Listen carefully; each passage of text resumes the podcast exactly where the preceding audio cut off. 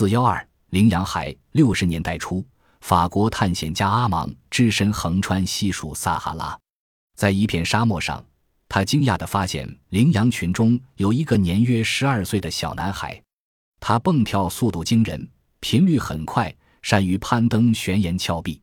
语言的交流方式当然是遵循羚羊群体的法规：蛇式、足踢、摆头、甩耳。羚羊还嗅觉灵敏，它的视觉看起来非常发达，能望到遥远的地方。睡眠很少，以舌头试食。羚羊还专食草叶，同羚羊一样，它用自己的尿水和粪便标明自己的领地。遗憾的是，人们并未像对其他野兽奶大的孩子一样对羚羊海进行人工养育与观察，而是把它放回了羚羊群。